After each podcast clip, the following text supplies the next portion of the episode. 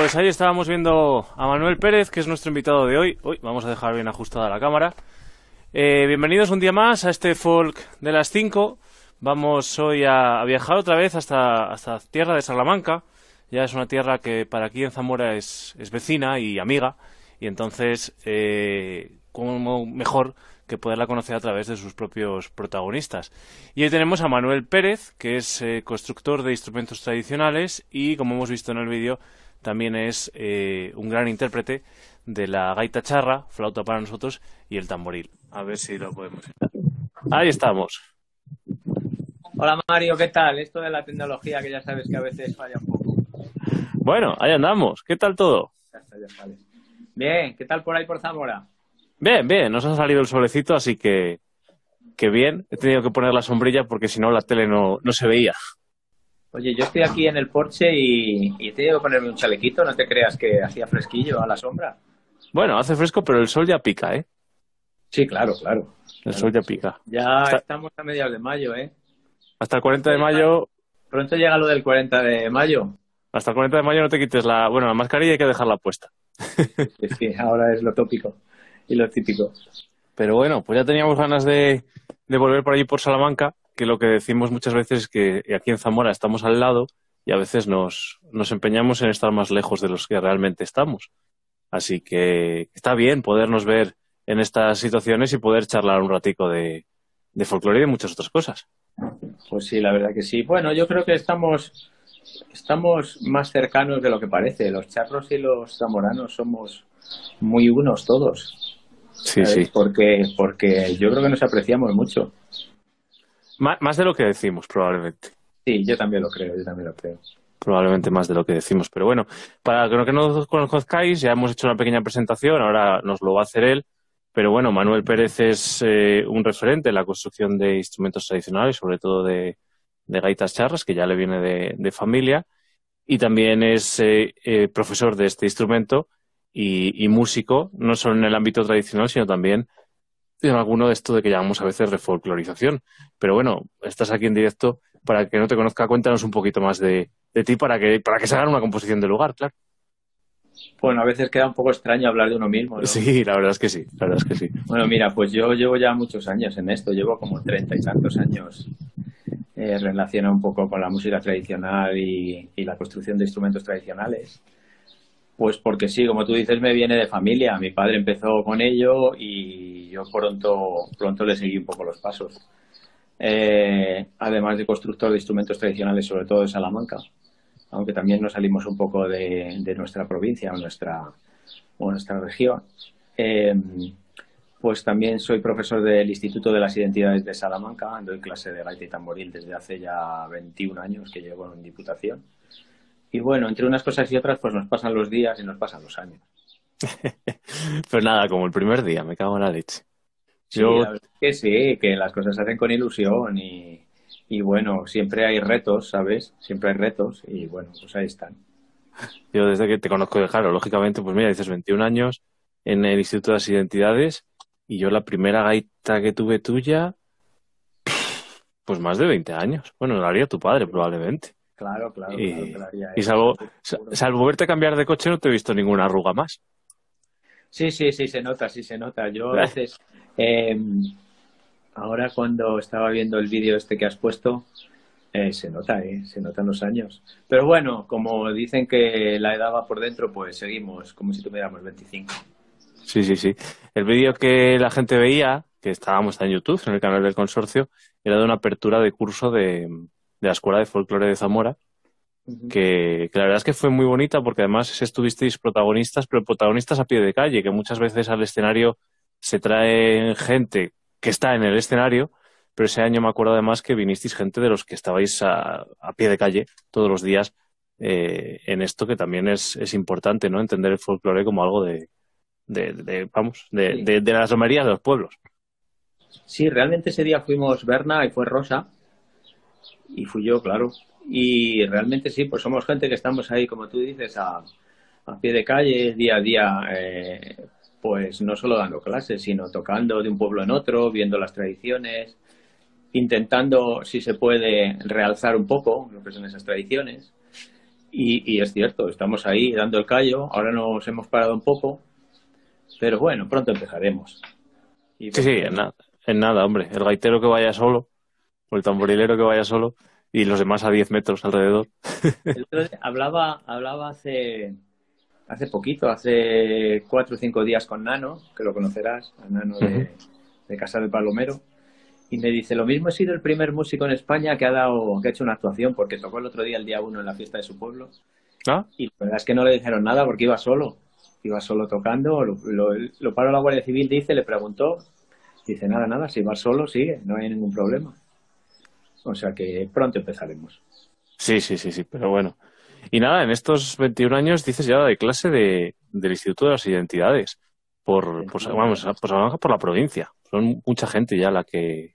Uf, mucha gente. Mira, estuvimos los primeros nueve años, los primeros nueve años estuvimos dando clase eh, bueno, estuve yo, el centro eh, llevaba muchos más, en lo que era la Torre Clavero, en la calle San Pablo de Salamanca, lo que es ahora el Instituto de las Identidades, que siempre fue el Centro de Cultura Tradicional primero, o Escuela de Tamborileros primero, luego Centro de Cultura Tradicional, y ahora Instituto de las Identidades. Y estuvimos los primeros nueve años ahí y luego, bueno, pues por decisión de la Diputación, eh, el instituto pasó a, a dar clase a la provincia ya llevamos 11. Y fíjate los alumnos que pueden haber pasado por ahí en 11 años, en 21 años míos. Sí, sí, sí, sí, la verdad es que eh, es increíble, que en Zamora al final, eh, Salamanca cada vez más, pero las escuelas las entendemos, pues, dulzaina, gaita, flauta, baile, un global. Pero claro, y en Salamanca, en este caso tuyo, es centrado en la, en la gaita charra y el tamboril. Y la verdad es que es mucha gente para, para digamos, un instrumento solo. Es mucha, es mucha. Pero además date cuenta que aquí en el instituto somos dos profesores de gaita y tamboril, porque de las demás actividades solo hay uno. Pero en lo que es gaita y tamboril, en la actividad de gaita y tamboril o en el taller, eh, somos dos. Somos Ángel Rufino de Aro y soy yo. Entonces, eh, tener alumnos para los dos durante tantos años, él muchos más que yo, él estaba ya antes eh, de que yo empezara. Te puedo decir que, que él fue mi profesor. yo empecé con él, yo empecé con él y luego fue un orgullo, pues después de empezar allí en el Centro de Cultura Tradicional, acabar siendo profesor, como creo que es el caso tuyo, ¿no? Sí, sí, sí, sí, y, eres ahora, ya desde hace años, profesor. Pues igual, igual yo. es el mismo caso un poco. Eh, empecé de alumno y bueno, pues ya te digo, hace veintitantos años que ya como profesor. Bueno, bueno, pues bien. Y bueno, supongo que en estos 23 años eh, habéis avanzado en, en alumnos, los alumnos han ido cambiando, pero supongo que todavía seguís descubriendo algún que otro repertorio que, que no está olvidado porque está recogido, pero que estáis poniendo en valor. Es decir, que a veces parece que esto del folclore se acaba, se acaba en el sentido de, bueno, pues hay 25 Jotas y parece que no hay más. Y cuando rascas, pues sí que supongo que todavía seguís aprendiendo y enseñando repertorio nuevo, claro. Y es que es, curioso porque, claro, cuando vas a una zona nueva, intentas, eh, eh, además de que conozcan, eh, ahora con, ya sabes que con el tema de la globalización, pues todo el mundo quiere aprender de todo, pero intentas que aprendan algo también de su zona, de su pueblo, y ellos mismos te traen cosas que, que yo no conozco, ¿eh? te traen cosas nuevas, cosas que tenían grabadas, cosas que han recordado, porque te pasará también a ti, eh, eh, a esto se acerca mucha gente que no, que no está relacionada, no se ha relacionado anteriormente con la música tradicional ni con el mundo tradicional, pero hay otra mucha gente que sí que te viene porque ha tenido un familiar, porque su abuelo, su padre, su bisabuelo, porque tenían un tamboril en casa y era de mi abuelo y bueno, ya que tengo el tamboril voy a aprender. La gente se engancha y esa gente muchas veces te trae cosas, cosas que parece que estaban perdidas o, o al menos que no se conocían. Siempre tienes la posibilidad, incluso eh, yo creo que nosotros aprendemos a veces mucho más de ellos que ellos de nosotros. ¿eh? Sí, sin lugar a dudas, sí. Ahí sí. Sin lugar a dudas. Y bueno, también has comentado que es que también esto es de las cosas que la gente pues, pues tiene que entender, ¿no? Que el, que el tamborilero tocaba la jota o la entrada en misa, que se hacía toda la vida en el pueblo, pero también adaptaba las canciones que sonaban en la radio o lo que era actual. Y tú lo has comentado. Te piden en este mundo globalizado aprender cosas actuales, que también se puede. Y, la gaita, aunque parezca que tiene agujeros, tiene muchas, muchos recursos, claro. Sí, es verdad que tenemos muchas posibilidades y que el tamborilero siempre se adapta a los tiempos, porque de hecho, en muchos de los pueblos el salón de baile lo llevaba el tamborilero. Incluso si había dos tamborileros en el pueblo, a veces había dos salones. Y claro que no tocaban solo las cosas que tocaban a la gente mayor, de los que ellos habían aprendido. Se tenían que actualizar un poco y tocar esas cosas de moda para que la gente joven pues acudiera a ese baile semanal de los domingos. Y, y, claro, claro, seguimos haciéndolo, seguimos actualizándonos dentro de las posibilidades del instrumento a tocar todo lo que está de actualidad, puesto que muchas veces vas a tocar y lo que quieres, la gente a veces no valoran tanto si un tamborilero toca bien o toca mejor o toca peor, ¿sabes? Valoran un poco el repertorio que tiene. y, y, si tocas cosas actuales, les suena más que si tocas una jota muy complicada, pero que ellos no la reconocen. Sí, sí, al final es darle el valor de, la capacidad de uso de lo que estás tocando. Otro día con Víctor Blázquez de, de Macotera lo comentábamos un poco, ¿no? Que a veces el, el virtuosismo interpretativo tiene que quedar en un segundo plano cuando la, lo que estás haciendo es dar una función determinada. Tienes que tocar una determinada canción lo mejor posible, pero saber qué tocar. Y, y bueno, el tamborilero yo creo que tiene cierta ventaja en eso, porque como él se lo guisa, él se lo come. Sí, es cierto, es cierto. Sí, sí, sí, pero nos tenemos que adaptar, nos tenemos que adaptar a los tiempos. En una ocasión oí que un tamborilero en ciertas ocasiones era un 60% showman y un 40% músico. Y es cierto que a veces tiene que ser así, ¿eh? A veces no te demandan tanto los virtuosismos de, del intérprete, sino que animes, que te involucres con la gente, que los hagas pasar un buen rato. Entonces, claro, nos tenemos que adaptar a todo. Sí, sí. Sí, el otro día también comentábamos con, con Tocar Bajo Teito, con Diego Bello, que habían puesto una allí en, León, ¿no? El una iniciativa que era ponga un tamborilero en su fiesta, pues eso, reivindicando la figura del tamborilero como elemento esencial de, de la fiesta. Y es verdad que, que en muchos pueblos, nos pasa en Cañizal, ¿no? En Cañizal con la danza de paloteo no se entiende allí, lo llaman el gaitero, eh, no se entiende que en unas águedas no vaya el gaitero que siempre va, que en el paloteo no vaya el gaitero que siempre va, y es, figura imprescindible en, la fiesta. Y ahí supongo que llega muchos sitios en los que eh, el, cura es el que es, el paso es el que es, la procesión es la que es y el gaitero eh, tiene que estar presente también en toda esa función. Sí, sí, es cierto. Nosotros, eh, bueno, siempre se hablaba, sabes, y lo habrás oído también muchas veces, que el tamborilero era el maestro de ceremonias y era el que marcaba un poco los tiempos en la fiesta. pues, pues seguimos haciéndolo así. Salamanca, podemos estar un poco orgullosos de ello. Yo creo que sí se valora la figura del tamborilero y en la mayoría de los pueblos se cuenta con el tamborilero, al menos, ¿sabes?, para el pasacalles de la mañana y el toque de misa. A partir de ahí luego ya puede cambiar, pueden llevar una charanga, pueden llevar diferentes otros tipos de música. Pero, pero a primeras horas del día siempre se cuenta con el tamborilero. Hay algún acto incluso importante que, que también se recurre al tamborilero como un personaje importante. Y mira, te voy a contar una anécdota porque a mí, bueno, pues me gustó en ese momento y creo que es importante cuando nuestro presidente Alfonso Fernández Mañueco, presidente de la Junta de Castilla y León, pues hace ya unos cuantos años eh, tomó el cargo de presidente de Diputación de Salamanca, pues quiso que hubiera un tamborilero en su toma de posesión para que tocara el himno nacional. Curioso. En este caso fui yo, podía haber sido otro, fui yo.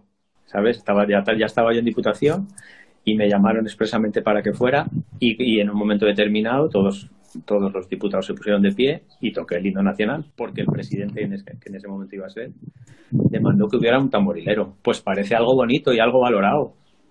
Sí, sí, sí, sí. Evidentemente, sí. Por cierto, que a todo esto de lo del himno nacional, algunos le daban marcha real, otros le daban otro toque a la marcha de la Virgen. Eh, nuestra flauta es una flauta que su tesitura se puede desarrollar en modo menor y supongo que allí también habréis encontrado testimonios que la marcha real o el himno nacional está en un, en un tono mayor cómo los tamborileros lo adaptaban al tono menor y en vez de hacer, hacían rela y tal, estaba muy curioso el... el eh, también, lo conocía como marcha real. Es curioso, bueno, ya sabes que eh, como a ti, que ya llevas muchos años, nos han pasado muchas cosas. Yo, iba a tocar, yo estuve tocando en un pueblo, te voy a contar una cosa curiosa sobre el himno nacional, eh, o la marcha real. Ahora que estamos así charlando los dos, un poco de forma que no nos ve nadie ni nos oye nadie. Esa es la idea. Yo llevaba tocando muchos años en un pueblo que se llama Cabrerizos, aquí en Salamanca, que conoces a Berna, Berna el Chivo, que fue a bailar ahí conmigo, que ya es un músico genial y, demás. Pues yo llevaba muchos años eh, tocando ahí y el cura no me había dejado nunca tocar. Entonces un año no pude ir y mandé a un tamborilero ya mayor, ya murió, José Marcos Josepe del Cabaco. Y cuando llegó él, bueno, a mí me lo contaba luego, eh, después, ¿no? Eh, intentó tocar la marcha real y el cura le dijo que no se podía. Digo, oiga, que esto es un himno a la Virgen. ¿Cómo que es un himno a la Virgen? Sí, señor. La Virgen María. Que lo habrás oído muchas veces. Sí, sí, sí, pues, sí. Yo que no había conseguido tocar, él tocó en misa el de la marcha real. Sí, sí, mi hermano me contaba siempre alguna anécdota. No me acuerdo en qué pueblo fue. Bueno, algún día, algún día lo engancho para esto y me lo, me lo cuenta. Que por lo mismo, el himno nacional, todavía había uno por allí que no lo estáis tocando mal. Que es tarito, torito y estos tocaban. Que no, ya hasta que esa nota que va al principio más de la Virgen. ¿Lo ves? Es así, lo otro es el himno, esto es la marcha de la Virgen. Sí, sí. Sí, yo en ese momento que te digo que toqué para la pues, toma de posesión del presidente, eh, eh, ahí sí que por, por la forma de nuestras gaitas ya sabes que van un poco más, pues, somos capaces de hacer más cosas. Y ahí sí que toqué el himno, toqué el himno con la parte alta, con tal, bueno, era el momento de tocar el himno. Pero sí, normalmente nosotros siempre decimos que tocamos la marcha real. Sí, sí, sí, bueno, que además es que si está bien documentado que, que, el himno es una adaptación de la marcha que a su vez vino de otro lado, o ahí. Claro, claro. de hecho, hubo un compositor ruso, creo que era ruso, vamos, no me acuerdo, al menos de esa parte, que hizo una adaptación de. Pero como marcha real, claro, no como himno nacional, para orquesta, muy chula además. Ya la pondremos, se la diremos a la gente que la escuche, que la busque. Ya pues mira, ya la buscaré yo también. Ya luego nos dices si te acuerdas cómo es sido. Sí, sí, luego, luego lo busco, si lo tenía por ahí, sí, sí, la adaptación de, de eso. Pero bueno. Bueno, pues esas cosas, eh, eh, lo que decimos. Quizás antes tenían menos estudiado el instrumento y, tocaban todo más en menor, como tú dices. Y ahora, bueno, pues por las formas que hacemos los instrumentos podemos ser capaces de tocar otras muchas cosas, ¿sabes? Pero bueno, son los tiempos. Eso en el apartado de músico, como estamos diciendo, pero bueno, también eh, hemos dicho, claro, al final yo, por ejemplo, las gaitas que tengo, bueno, gaitas charras, son las mismas que las de Zamora. Hay veces que alguna gente dice, no, Zamora son una y en Salamanca son otras. Y digo, eh, no. Tenemos la misma del instrumento. Yo siempre que me pregunta alguien, ¿qué hacer es Zamora y Salamanca? Sí. El mismo instrumento. Sí, sí, sí, sí. De al final, la Vía de la Plata es nexo de unión, vamos. Claro, claro. Eh, y, es que no es porque lo hagamos ahora así y la gente se identifique más con este tipo de instrumento que tiene esta, esta forma de, digitarla. Eh, no, es porque los, los, eh, los, instrumentos antiguos que hemos, que hemos localizado y que nos han traído a veces para reproducir, pues eran, eran igual, la misma, exactamente la misma tipología los tres.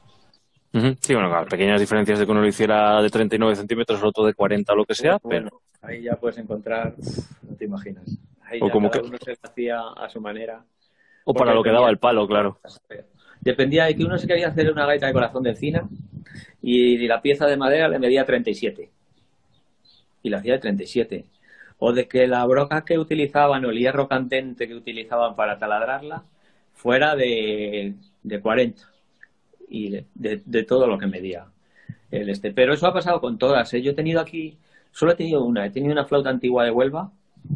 Ves que ahora son muy cortitas, miden unos 34 centímetros.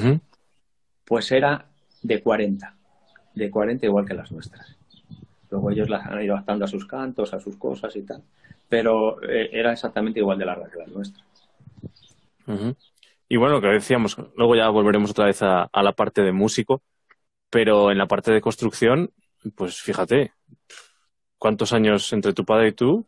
Tropecientos años ya construyendo instrumentos. Pues. Por unos cuantos. sí, llevará 40, ¿eh?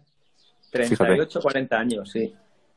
Y esto, como todas las cosas, viene por casualidad, ¿sabes? Él, mi padre tocaba desde niño en el pueblo, cuando estaban con el ganado, como esto que siempre tenemos ahí un poco de que los pastores fueron los que los que mantuvieron esto. Y es cierto, es cierto, él, tocaba cuando estaba con los animales em, y una vez que se vino a trabajar a Salamanca lo dejó.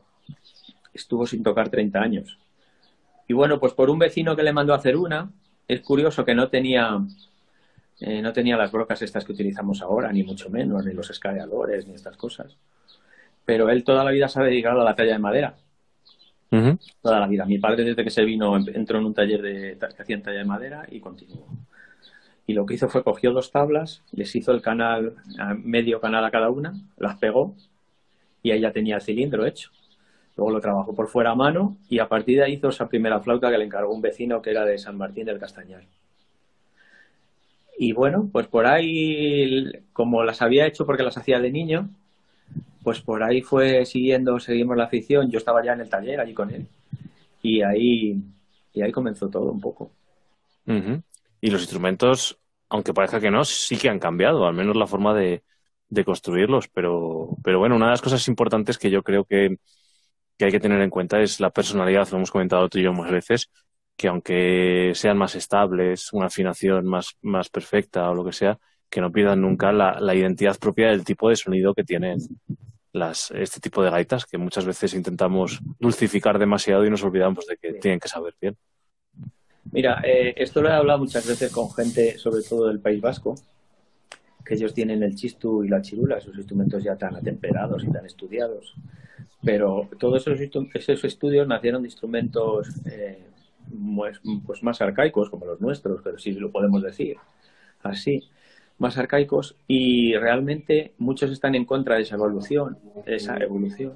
Hablando con Juan Mari Beltrán, eh, pues hace dos o tres años, quizá cuatro, porque ya sabes que el tiempo como pasa, que estuve en unas jornadas que hicieron allí en, en San Sebastián, pues me comentaba esto, que fue una pena, que sí, que han evolucionado el instrumento muy bien, pero perdieron un poco la identidad de él, ¿no?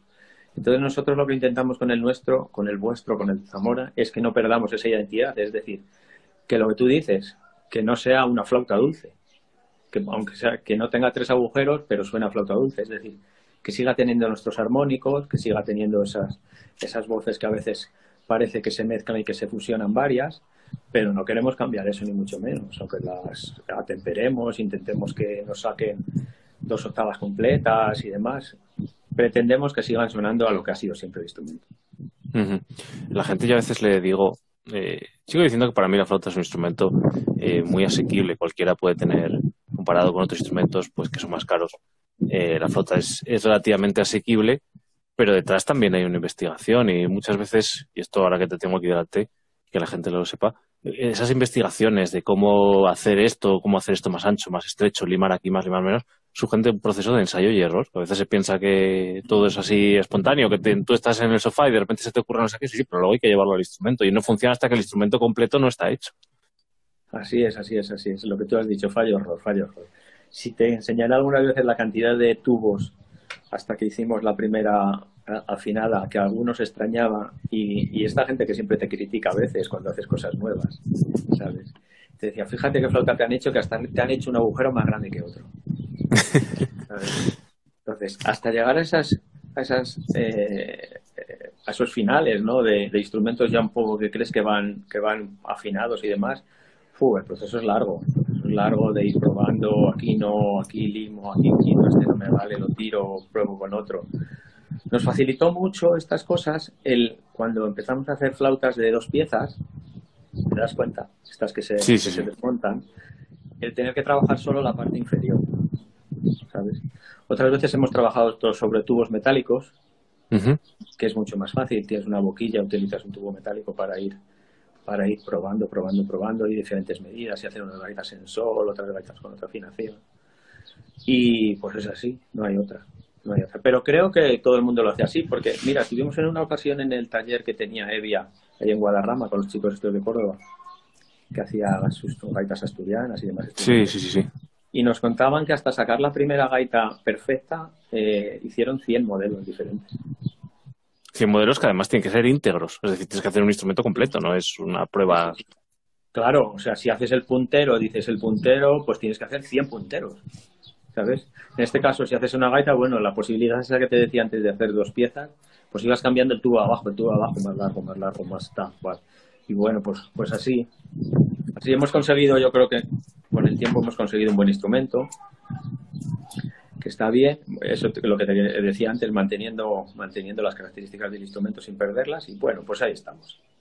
en, estos tiempos de, en estos tiempos de, de, confinamiento, porque lo de cuarentena ya pasó, hmm.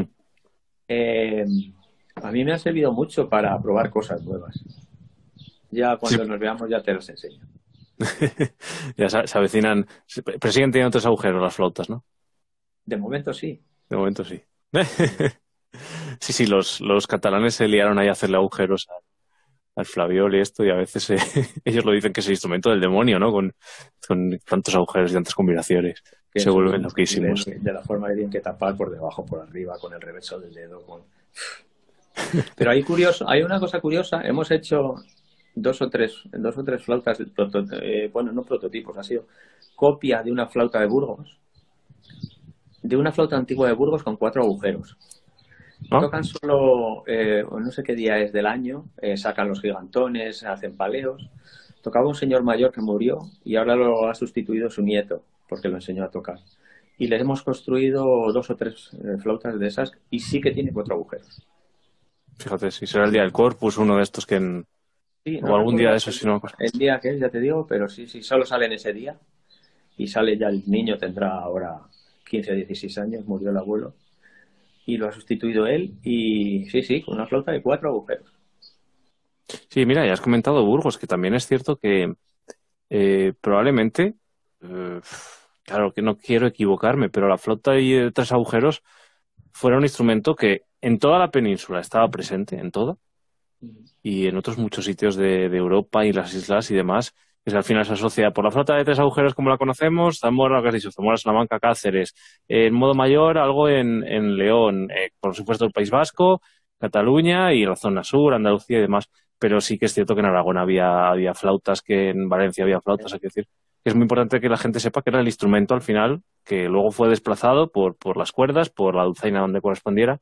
Eh, el otro día me acuerdo con quién lo comentaba, de, de que en la zona de Valladolid y por ahí se bailaban paleos y se bailaban con flauta y tamboril. Y en Burgos, Alfonso Díez a veces lo comentó con él, que, que, era la flauta y el tamboril, claro, el instrumento de, pues, de los gigantes, de, todo no sé eso. si te comentó el otro día Luis Ángel, que sé que estuviste también hablando con él, eh, porque no lo he podido escuchar. Bueno, eso efectivamente, Luis Ángel en Valladolid, sí, sí, que en su pueblo había. Y, y están haciendo una labor, primero de aprendizaje, de tocar el instrumento, y luego supongo que van a que ya tienen pues recopilado cosas y demás. Ahí también desde desde la Fundación Joaquín Díaz con Carlos Porro y demás que, que, tienen recopilación de cantidad de cosas seguro que tienen repertorio repertorio de Valladolid. Y bueno no recuperarán todo el que quieran pero seguro que parte sí que pueden ir haciendo cositas. Sí sí sí seguro que sí. Y es que bueno pues eso al final lo que decimos eh, la flauta y el tamboril tenía la ventaja de que era el instrumento de un músico sol que por ejemplo eh, cuando vas eh, paloteos y demás, que los ves, por ejemplo, con dulzaina, eh, las entradas y demás las hacen con, con dulzaina y con caja, con redoblante, pero luego lo que es el desarrollo del paleo lo hacen con, con la dulzaina sola, porque claro, tienes que ir adaptándote los tiempos en repertorios o incluso en contratar, al final contratabas a un músico, o sea que la flauta y el tamboril era un instrumento que estaba totalmente presente y que prácticamente por toda la península. Sí, yo siempre digo, si te das cuenta, eh, lo hemos seguido manteniendo un poco por la periferia. Sí. Si vamos, lo vamos dando la vuelta a España, eh, casi es donde se ha mantenido, ¿sabes? Eh, pero sí, se tocaba, se tocaba en, en, toda, en toda la península. Bueno, es que se tocaba en toda Europa. En Portugal ya ves que siguen tocando igual, por lo menos en esta zona más cercana a nosotros. Eh, bueno, pues, pues es una pena, es una pena los que lo han perdido, es una pena porque no, no, no tenía mucho sentido tampoco el que digas, o, o así lo vemos ahora, el que digas que un instrumento sustituyó al otro, ¿no? En Salamanca hay documentación, fíjate, de la Sierra de Francia. Yo siempre cuando, cuando tocamos la gaita de fole con, con nuestros grupos de música tradicional charros, siempre digo que y hay gente, hay gente que le extraña. Resulta que hay un estudio de Antonio Cea que dice que sobre los instrumentos tradicionales de la Sierra de Francia en que en que se demuestra que se tocaba gaita de fole. ¿Sabes? Hemos perdido todo, completamente, ¿sabes? pero parece ser que sí lo había. Pues bueno, pues un poco ha pasado también con la, con la flauta de tres agujeros, que yo creo que llegó la dulzaina ya mucho más completa, eh, con muchas más posibilidades en ese momento, y fue desbancando y un poco relegando la figura del tamborilero y de la flauta de tres agujeros un poco a un segundo plano. Bueno, es una pena. Seguramente muchas de las, de las melodías de Dulzaina sean adaptaciones de flauta de tres agujeros, aunque no lo sepamos. Pero bueno, pues ahí estamos. Los que podemos seguir tirando de ello y cada vez más, pues, pues ahí lo vamos haciendo. Pero bueno. Y también, bueno, recuerdo un día, ¿qué pueblo fue? ¿Cómo se llama? Allí entrando en Salamanca, que fui a verte, también con las clases de baile. San Cristóbal de la Cuesta. San Cristóbal de la Cuesta, sí, sí, sí, sí. ¿Tenías alguna, alguna... Enseñando un poco de lo vuestro. Eso es. Pasitos. De Mayalde y demás. Pues a la gente le pica siempre un poco el gusanillo de Además es que ahí había gente, alguien de Zamora. Sí, había, había alguien de Zamora, sí. Sí, entonces, bueno, pero, pero bueno, es que estamos tan cerquita. Qué raro que vosotros no sepáis bailar una charrada y que nosotros no sepamos bailar un charro de los vuestros.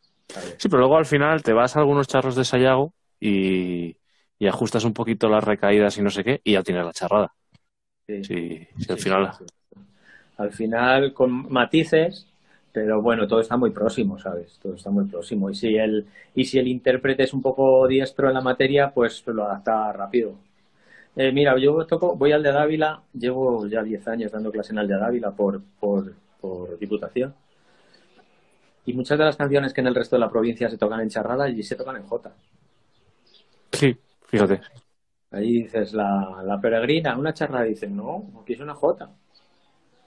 Bueno, pues, pues eh, el intérprete la hizo así, la aprendió así, la sacó así, ¿sabes? Luego es curioso, no sé si te has dado cuenta, en esto de las interpretaciones.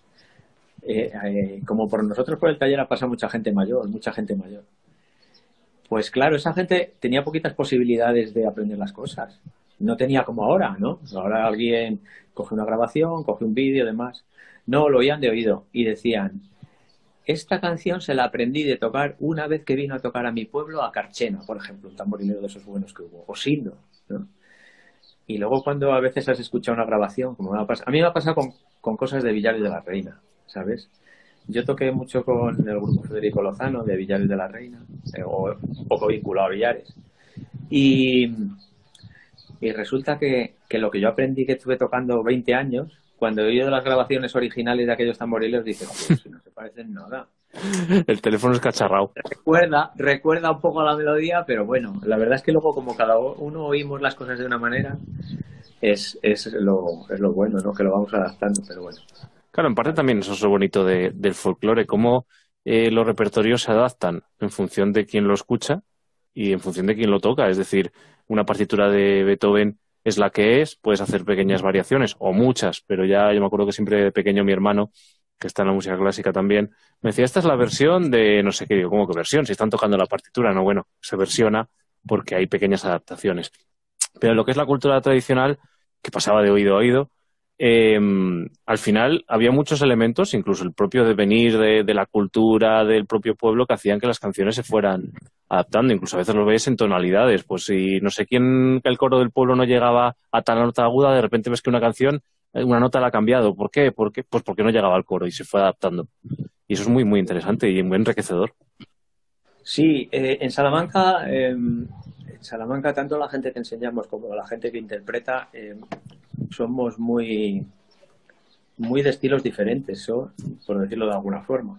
Eh, interpretamos cada uno de una manera. Eh, identificas mucho a los, a los tamborileros eh, porque cada uno tiene un toque distinto, ¿sabes? Y eso, claro, surge desde, desde, desde ahí, desde que no tocamos con una partitura, que gracias a las partituras han mantenido muchas cosas, pero gracias también a que mucha gente no sabía leer partituras, era capaz de interpretar eso de otra manera porque lo oían de una forma y lo interpretaban a su manera. Y eso es enriquecedor, claro, nos enriquece todo, es lo que nos ha hecho, bueno, pues que, esto es, que la música tradicional sea tan rica, si no, bueno, pues estaríamos un poco más, más acotados.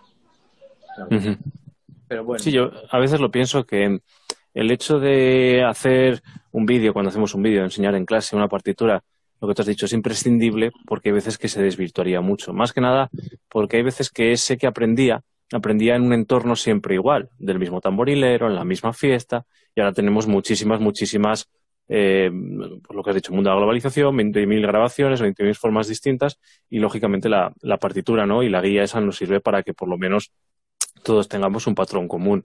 Pero yo a veces pienso también, y a veces me doy cuenta, cuando algún alumno toca algo y si yo veo que eso no le da una dificultad técnica, es decir, pues hace este golpe aquí y veo que es que va forzado y le duele el brazo, bueno, pues eso hay que corregirlo porque le está impidiendo.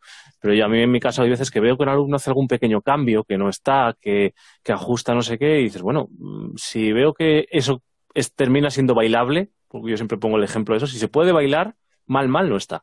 Y a veces es muy bonito ver cómo un alumno ha sido capaz de percibir algo, se identifica igual, pero le ha dado ese pequeño. Y al final te das cuenta que en la evolución del aprendizaje de ese alumno, ese pequeño cambio lo convierte en una señal de identidad, el hacer un mordente de una determinada manera o, hacer una determinada cadencia o un determinado centro del tambor y, se genera la personalidad. Yo pienso exactamente igual que tú. Yo no corrijo esas cosas. No corrijo esas cosas porque nadie las tiene que hacer exactamente como yo las hago. ¿Sabes? Sí que, sí que nos basamos en un método para aprender y, y que les resulte fácil memorizar. ¿Sabes? Pero luego cuando alguien, lo que tú dices, un mordente, un adorno, un, no sé, incluso unos silencios que no nos lleva la canción, pues yo no los corrijo, porque creo que, ahí está la grandeza de, este instrumento, de seguirlo transmitiendo así de forma oral. Y, y, bueno, pues yo, en mi forma de pensar, pues lo seguiría haciendo así, seguro que tú también. Sí, sí, sí, sí. Y además es que, digo, por ejemplo, ahora con las. Claro, que es que no en clase, aunque en clase presencial dedicas el 100% a cada alumno, las clases son colectivas, eh, pero no tienes la posibilidad de lo que ha hecho el alumno volverlo a escuchar. Cuando lo vuelve a tocar es una interpretación nueva. Y ahora con las clases online que estamos teniendo, en la que los alumnos te mandan sus grabaciones, tienes tiempo de darle unas segundas y terceras vueltas a eso que te han enviado y bueno, y detectar muchas más de las cosas y, no corregirlas, claro. Eh, o corregirlas o, incidir en ellas para que las conozcan, o si le sale bien explicarle cómo hacerlo otra, porque también es cierto que en esto de la evolución del instrumento, y allí también lo hemos visto, ¿no? Pasábamos de un músico individual ahora a tocar en la colectividad y también, bueno, hemos necesitado uniformizar un poco todos los, los repertorios pues para que te puedas encontrar con alguien y puedas tocar junto con él. Pero dentro de eso... Sí, sí, sí, sí. Eh, estoy de acuerdo totalmente porque sin, sin unificar no hubiéramos podido hacer lo que hacemos ahora, ¿sabes?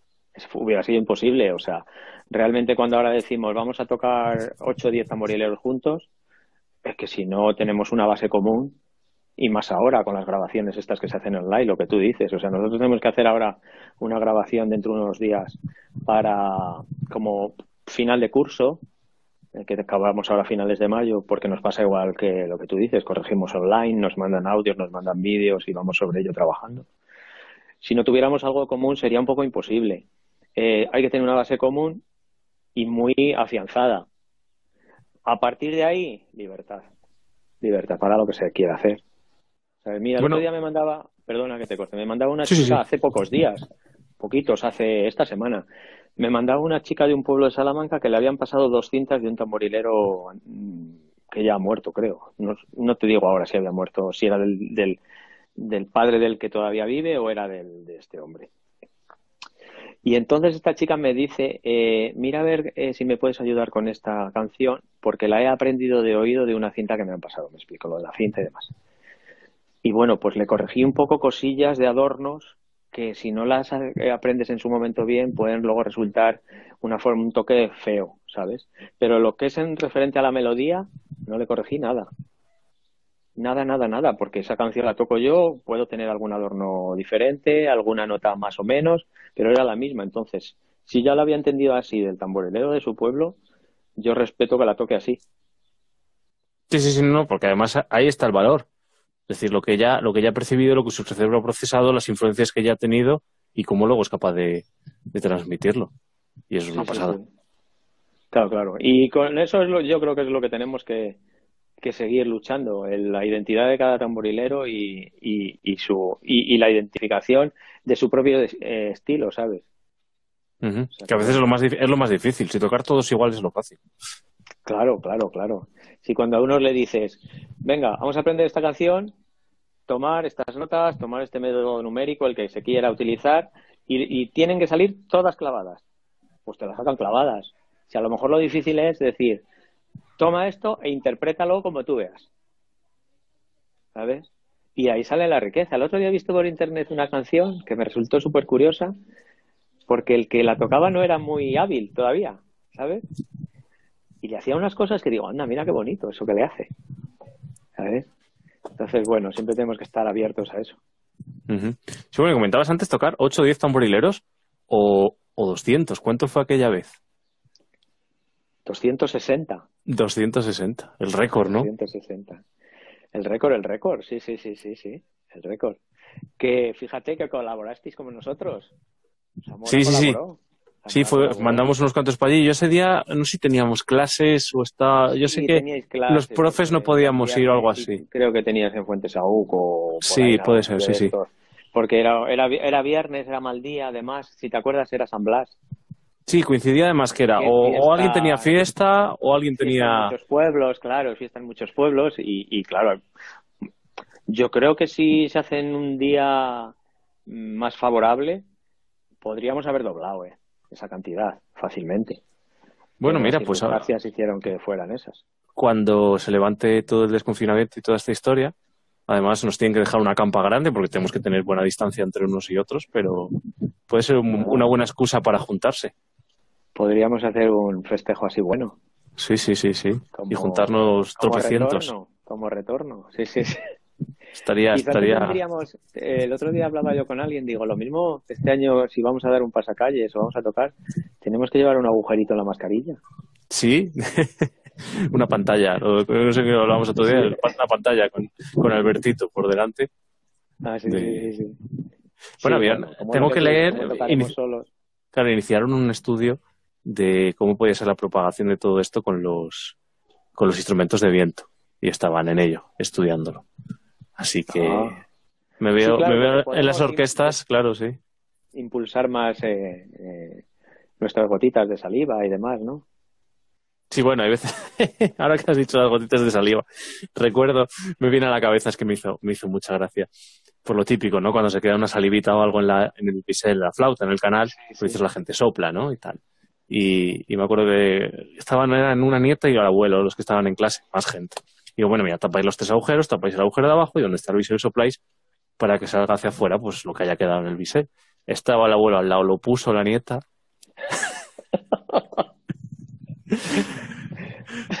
Le sopló y digo, pero, digo, pero apuntad para donde no haya gente. claro, sabes que, bueno, nos ha pasado a todos. Cuando estamos aprendiendo, con nuestro aire va mucha saliva. Eh, y enseguida el instrumento nos echa saliva por el dedo y tal. Luego ya una vez que aprendes ya sale un poco menos. Si pasas unas horas tocando, al final sale. Sí, sí, sí, sí, sí. Ahí se recuerdo... perfectamente... Perdona, perdona. Sí, no. Digo que, que recuerdo otro alumno, dulzainero, que dejó de fumar. Dejó de fumar, venía a clase de flauta y por lo que sea, pues yo qué sé, de los poros de la, de la lengua o lo que fuera, pues se arremangaba y se ponía un, un cacho de papel aquí enganchado en la manga porque le goteaba la saliva por todo el brazo al pobre. Sí, sí. Sí, yo he llegado a ver, que lo habrás visto tú también, a quien se le hace una pantalla en el agujero de atrás. Ah, a mí me ha pasado alguna vez, sobre todo en las, en las flautas que en vez de madera son de hueso. Se ve que no transpira nada y se hace una burbujita. se hace una película. Sí, sí, fíjate, y a nosotros que ya se supone que, que no expulsamos mucha saliva al soplar, pero bueno, es inevitable, es inevitable que si hablando dicen que expulsamos a metro y medio y no lo ves, pues aquí que soplas y a veces fuerzas, pues sin querer va algo de saliva. Por cuando haces los agudos de la flauta allí unos cuantos. Uf. Pero bueno, flauta, flauta y tambor, que por cierto, esto es siempre en los estudios cronológicos y tal, se habla de que sí, bueno, supongo, en Cañizal me hace mucha gracia porque lo llaman el gaitero. Pero bueno, como norma general, el tamborilero, que siempre la flauta, la flauta, la flauta, pero por lo menos en nuestra zona, el tamboril, hablamos con la gente a veces de Huelga y demás, que el tambor allí es algo meramente testimonial o que simplemente acompaña, o a veces en el País Vasco también, y en nuestra zona al final es, es el que tiene mucho gran peso sonoro y, bueno, se nos llama tamborileros, no flautistas. Pues, pues sí, es cierto, no sabemos por qué. Eh, quizás sea, y no sé si te has parado a pensarlo, porque cuando, cuando tú vas dando un pasacalles y escuchas que viene el tamborilero, la gaita no se oye. Se oye el tamboril, sí, claro, en primera instancia se oye el tambor. Se oye el tamboril, siempre de lejos, el sonido ronco del tamboril, esas vibraciones son las que más llegan. Y quizás pues al escuchar venir el tamboril, viene el tamborilero. Porque si no, no tiene tampoco ningún sentido, es lo que tú dices. Si, si siempre le damos eh, un poco más de presencia a la gaita, le damos como más importancia a la gaita porque es la que lleva la melodía y demás, el que nos hayan puesto ese término de tamborilero, bueno. Está bien. Está bien. Sí, está bien. El gaitero, yo te digo, en Cañizal lo llaman el gaitero. Yo creo que es porque les hace más gracia el nombre de gaitero. Claro, también aceptable. Sí, sí, sí. Y porque además, bueno, luego también es cierto que en la, danza de paloteo, por contra de lo que parezca, que dice, no, marcales fuerte con el tambor. Y dices, no, no, si, si en el paloteo ellos saben perfectamente dónde tiene que ir el palo, lo que tienes que saber en qué parte de la melodía están. Entonces, por ejemplo, allí, que al final, cuando tú estás tocando el paloteo, lo que tiene más relevancia es la melodía que tú marcas con la flauta, pues bueno, pues quizá ahí, gaitero, tiene lógica. Sí, pues sí está bien también. Es cierto, tocamos la gaita. Sí, sí, sí, sí. Pero bueno, me estaba acordando ahora, cuando comentábamos qué vídeos poner, de, aquel vídeo de la salve con tantos tamborileros. Yo quería ahora así, porque además nos quedan 12 minutos, ¿no? Para que esto nos, nos corte. Un poco eh, hemos hablado de dónde venimos, ¿no? Cómo estamos. Y bueno, pues eh, seguís trabajando en, en comunidad y en, y en, hacer cosas nuevas. Y que también tú ahí, pues, eh, dentro de la, un poco la simbiosis, ¿no? De lo que es más tradicional. Por ejemplo, la presentación que veíamos de aquel día es, es muy tradicional, pero también habéis hecho cosas, cosas nuevas con la, con la gaita.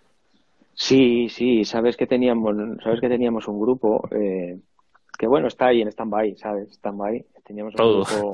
Eh, no, pero no, bueno, no por esto, sí, por esto está todo, pero eh, Zaragata, que hacíamos cosas diferentes, cosas un poco, bueno, no muy diferentes a la que hacen grupos folk, pero bueno, que estábamos ahí en ese rango de los grupos folk. Eh, fusionábamos con otros instrumentos. Lo tenemos un poco parado, nosotros en este caso lo tenemos un poco parado por el accidente del chico este que tocaba con nosotros. Algún día espero que lo retomemos, Pero lo que sí es cierto que cada vez hacemos más instrumentos que la gente los demanda para tocar en este tipo de cosas. ¿Sabes? ahora tengo aquí uno, uno para un chico, perdona, o para un chico que tiene que venir a buscarlo de Madrid ahora cuando se, se acabe un poco todo esto o cuando al menos le permitan, nos permitan movernos por las provincias. Y lo que te diría, pues, para tocar con su hijo, porque, porque su hijo le dice que si no, no toca con él. claro, que toca violín, toca guitarra, toca gaita de fole. Y claro, sin una gaita que no está temperada o al menos que se acerque, es un poco difícil que un músico se encuentre cómodo. Por cierto, ahora que has comentado de que mucha gente demanda instrumentos para tocar con, con otras formaciones, a mí me da un poco de miedo cómo se están incorporando repertorios tradicionales, instrumentos tradicionales dentro de otros repertorios por gente que, que, son muy buenos músicos, pero que no han dejado de tener un contacto con lo tradicional, de una mera escucha de un disco o de un irse a, eh, como digo yo, son músicos de laboratorio, pero lo comentaba el otro día uno de los que entrevistábamos, ¿no? Que veía haciendo el otro día Spotify, me sacaba canciones y escuchaba una versión de un grupo italiano que era el Buey de Cañizal. Además, eh, está claro o identificado de que, de qué grabación lo escucharon. Pero me daba miedo de que ese grupo no hubiera investigado más. Qué bonita esta melodía, nos ponemos el sello de conservadores de la tradición por el simple hecho de que estamos usando un instrumento o una melodía que en algún momento, en algún sitio fue tradicional, pero que no nos hemos preocupado ni de dónde se toca, ni de cómo se toca, ni de qué significa, porque al final yo creo que este tipo de música lo importante no es que se haga por el hecho de, disfrutar a la hora de haciéndolo, sino porque tiene un significado para la gente que lo escucha. Cañizal son los paloteos, en no sé qué sitio es la jota de no sé qué, y yo creo que ese es el miedo que yo estoy viendo, y que tú como constructor, lo que dices tú, estoy viendo a muchos músicos que vienen, quizá puedas darnos un poco la idea de, de sí, estás usando ese repertorio, estás usando la flauta de tres agujeros, pero no te has preocupado además de saber qué, qué significado tiene eso que estás tocando para la gente de donde ha salido aquello. Pues sí, pues sí, mira, yo también recuerdo una versión de La Molinera por un grupo irlandés, la verdad es que era preciosa la versión, pero seguramente se quedaron ahí, ¿sabes? Escucharon la música tal cual y se quedaron en ella, la cogieron, la adaptaron. Eh, bueno, está llegando a la, a la música folk, a la música folk porque quizás hay veces que para un músico de conservatorio y no quiero con esto levantar polémicas, ¿vale? Para un músico conservatorio pisar la música tradicional a veces les cuesta un poco. Sí, sí, sí, totalmente, sí, vamos. Acercarse a la música tradicional les cuesta un poco. Entonces, eh, gusta el repertorio, intentan adaptarlo a sus formas de tocar, pero a mí la, o lo que me gratifica un poco es que dentro de casi todos esos grupos folk, grupos eh, que tocan de este tipo de música, hay algún músico tradicional. ¿Sabes?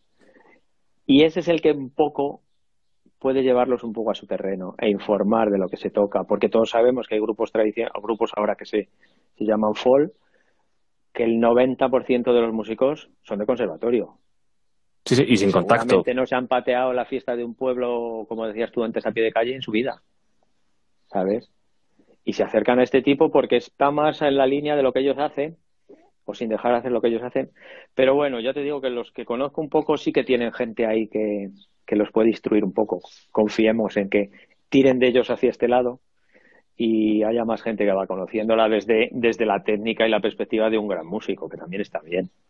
Ah, no, por supuesto, por supuesto, sí, es, enriquecedor, pero lo que tú dices, durante mucho tiempo, yo creo que en los conservatorios ha pasado eso, ¿no? Que hay gente que no, por supuesto, y, Zamora es un ejemplo de muchos músicos que han empezado en, en la parte tradicional, han empezado la escuela de folclore y luego han pasado al conservatorio. Entonces han sabido nutrirse de esas dos cosas. Pero sí que es cierto que muchas veces en, en la música es que no, no, me gusta decir culta, académica, arreglada, no sé cómo darle, qué, nombre darle. Sí, te pues bueno, perfectamente. Esto, esto del folclore era como, a veces pasa, ¿no? la panderetera, esto de tocar la panderetera, ¿no? La pandereta a veces que se toca como instrumento chorra, vamos a decirlo así, ¿no? Y en percusión en el conservatorio, que bueno, al final eh, la pandereta tiene su técnica y tiene su historia. Ostras, escuchaban repertorios de Sanabria otra vez y decían, esto es muy difícil. Esto es muy difícil. Pues que igual nos pasa con los ritmos de 5x8. Yo recuerdo, yo recuerdo de esas veces, ya hace muchos años, empezábamos con un grupo eh, que tocamos, tocamos bastante que se llamaba Salmantice. y, estuvo ahí liado con nosotros una temporada un chico que llevaba 10 años con guitarra clásica y era un buen músico y tocaba bien. Y cuando le hablábamos de un 5x8 decía, eso no existe.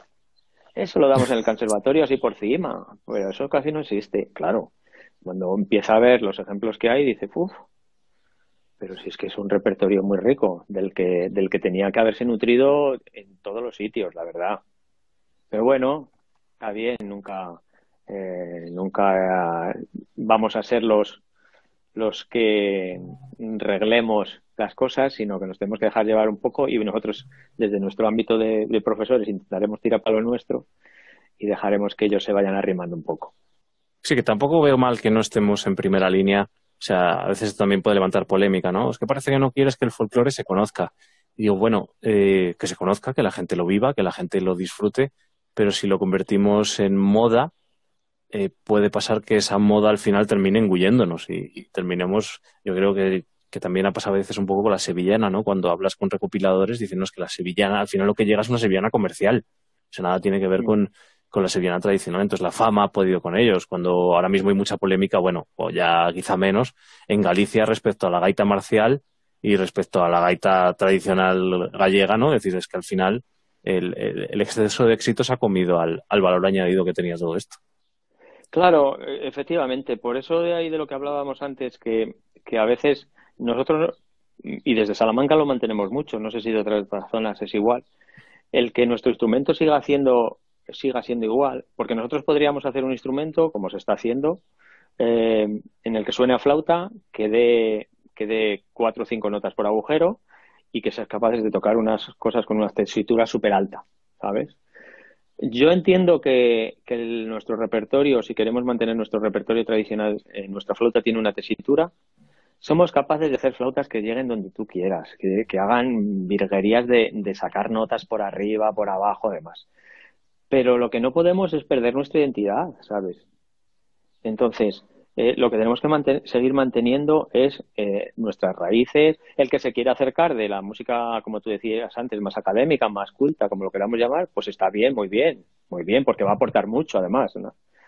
Y quien no, bueno, pues que lo vea de lejos, bueno, pues qué vamos a hacer. A veces, a veces esto que te decía yo antes de la molinera esta, eh, pues quizá la escucha, nos la escucha alguien cantar con una pandereta, con una gaita tamboril y no le llama la atención. La escucha tocar ahí con unos violines, con unas eh, irlandeses y demás, y dice, qué cosa más bonita, pues esto es de aquí. Y si eso sirve para que esta persona se acerque un poco aquí, pues bienvenido sea todo esto. Hay que cantarlo, eso decía yo otro día a alguien, digo, hay que cantarlo, pero también hay que contarlo. Así que ese es el, el de, los deberes que le ponemos a, a los que reinterpreten todo esto, que lo canten y que lo cuenten. Ay, ay, ay, ay, ay, que así sea, que así sea. Que así sea. Pero bueno, quedamos emplazados, Manolo, a, a una segunda charla. Ya haremos unas, una segunda revisión de todo esto. Lo de hablar el otro día con Víctor Blasquez de, de, bueno, ya si, si podemos, aunque sea a dos metros de distancia, con, con un poco de chorizo, de queso y eso, eh, hacemos las, las charlas 2.0. Sabes que así se hace incluso mucho mejor. Eh, sí. Rodeado así. De, de, nuestros productos también tradicionales. Sí, sí, sí, claro, claro. Tan ricos no. en Zamora, en Salamanca y en cualquier sitio hay productos tradicionales buenísimos. Entonces, bueno, pues vamos a emplazarnos si por aquí, por aquí, si no, como nos veremos a menudo, pues ya lo celebraremos. Así que nada, muchísimas gracias por haber compartido este ratito con nosotros. Te, yo, yo he puesto la sombrilla y a ti de hecho ponerte el, el chaleco para no pasar frío. Sí, porque aquí ya te digo, la sombra, eh, ha dado el sol toda la mañana y dije, bueno, me salgo aquí al porche. Y sí, sí, se notaba un poquito fresquito. Ahora súper a gusto, ¿eh? Se está muy bien. Y con la buena compañía siempre bien. Eso es. Así que nada, muchísimas gracias por esto. Ya le recordamos a la gente que te busquen por redes sociales, que hay, hay mucha información por ahí. Publicaremos este, este vídeo en, en YouTube y, haremos enlaces a, todas las actuaciones que tienes por ahí, o a las que nos podamos, que hay muchas. Así que nada, en esta digitalización eh, nos seguimos viendo que la gente, lo que decimos, ahora que se lo hemos cantado o, o contado un poco, que aprendan ellos a, a cantarlo y que, y, que, y que rasquen un poquito más. Eso, eso es lo que tú dices, que rasquen y busquen un poco, un poco lo que les interese. Muy bien, pues nada, Manolo, muchísimas gracias. Y, y, nada, queda pendiente el vino, el queso y el, y el chorizo. A ti, Mario, y un abrazo. Muy bien, gracias. Chao, chao. Hasta luego. Bueno, pues este ha sido el Confino Fall de este domingo soleado y caluroso, allá donde os llueva, pues poneros un paraguas. Ya sabéis, en redes sociales lo tenéis a Manuel Pérez, tendréis esta entrevista y, y, en YouTube la terminaremos poniendo y os pondremos más información. Así que esto ha sido todo por nuestra parte.